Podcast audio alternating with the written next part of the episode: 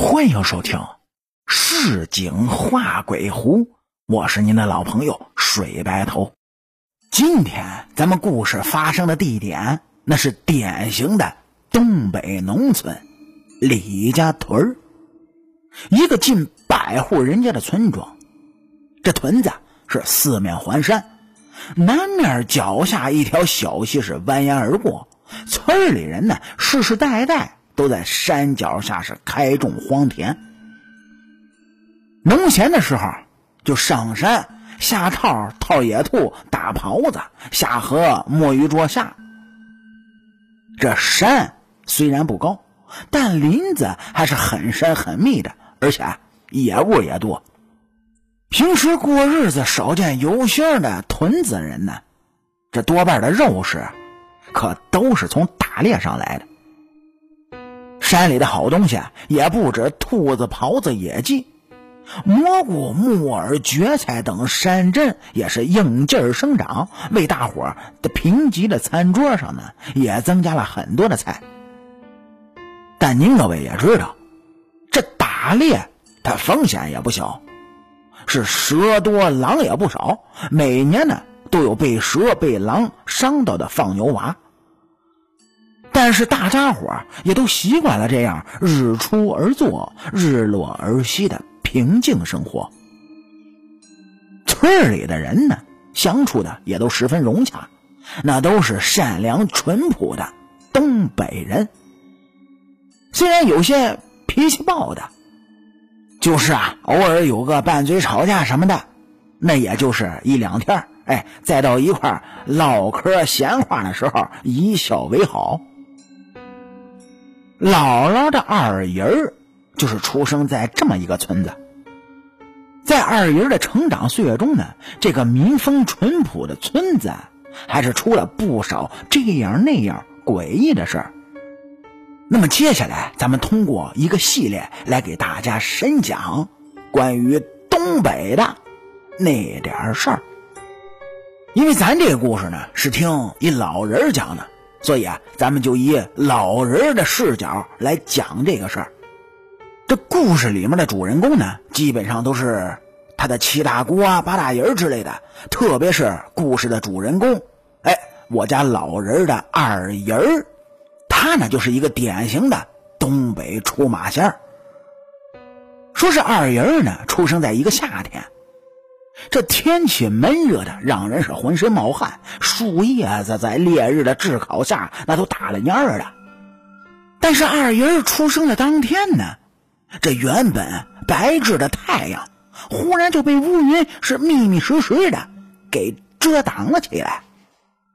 一阵的凉风卷过，这豆大的雨点就砸了下来，将那去隔壁的村。请三奶奶帮忙接生，往回赶的老爷和三奶奶是都拍在了半路上。这雨呢来的是太急了，转眼就下的冒了烟了。老爷慌忙就将身上的褂子脱下来，给这接生的三奶奶遮雨。这农村都是土路，一阵的急雨就变得是泥泞不堪了。这三奶奶呢，倒并不介意被淋湿，只是拉紧了老爷的手臂，拧着小脚，抓紧了赶路。这紧赶慢赶的，就赶到了村头的老榆树下。这棵老榆树是枝繁叶茂，雨虽然大，但树下还是比较干爽的。三奶奶用湿透的褂子抹了把脸，就对老爷说。嗯，到了小庙子啦，帮你媳妇儿在树下求个平安吧。在东北农村待过的人都知道，小庙子那是东北这边的风俗，和佛寺道观它不一样，有点像小型的土地庙，仅仅搭成了半米高，四四方方的，和人住的房子一样，但是就是没有门。这外围呢，就用红布缠绕起来，里面供奉的也不是正路的神仙，一般呢就是狐黄白柳灰这些野仙儿去，也有为孤魂野鬼、山精树怪起的庙。现在偏远的农村也还能看得见。这田间地头，如果看到用红砖搭成的小屋子，可不要以为是哪个小孩来玩过家家搭的房子，也千万不要去参观啥的。万一供奉的那是脾气大的仙人家，折腾折腾你，呵呵，那就够你受的。李家屯的小庙子立在村头李家院外子的老榆树下。这棵老榆树的年头那可深了，俩人的合抱他都抱不过来。枝繁叶茂的树冠，就将老李家的半个园子那遮的是严严实实的。阳光都透不过来，但是李家宁愿这半边的园子不种，也不敢去修剪树枝就是因为树下的小庙子。传言呢，这小庙子已经供奉了四五十年了，家家有事儿，他不论是红白的，都会来这儿是捣鼓捣鼓。都说呢，诚心许愿特别灵，年头久了。小庙子围着的红布已经分不出是红色了，但阴森森的气息绝对是几十年都没变过。除了供奉许愿呢，平时是没人过来在这里乘凉聊天的，使得这儿那更是阴气逼人。小庙子前呢有块石台，半米见方的，是用来放着供奉的物品的。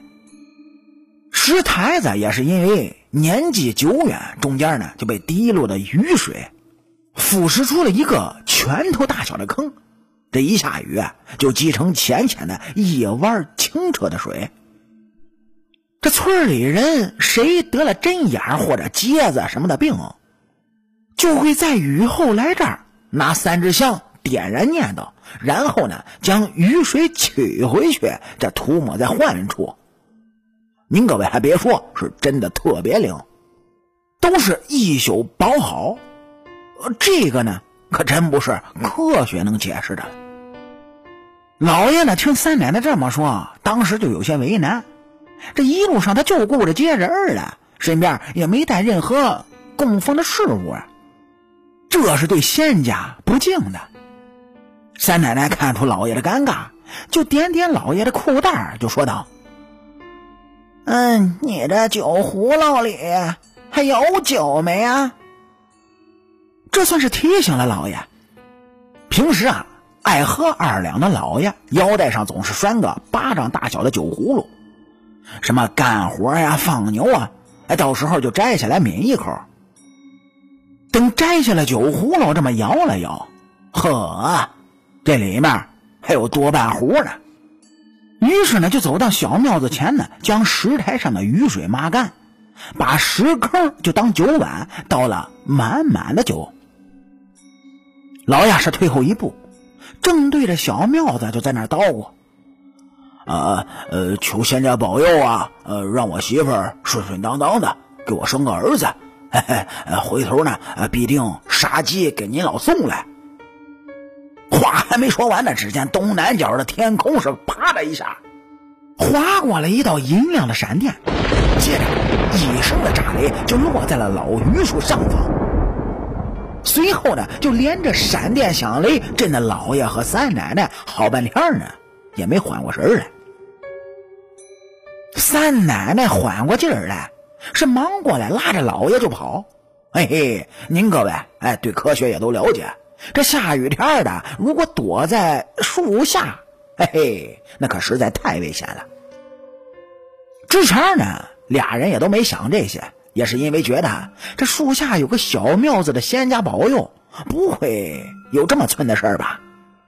老爷呢步子大，跑得快，但三奶奶她裹着小脚呢，心里怕走得急，这一脚就踩在旁边的草地上，滑倒了。老爷忙回头去拉三奶奶，这一回头就吓得走不动了。只见那小庙子的木头屋顶已经被劈得焦黑，还冒着青烟呢，似乎这闪电是直冲着小庙子而来的。老榆树的树杈是一丁点儿的，那是都没劈着啊。你说后来怎么着了呢？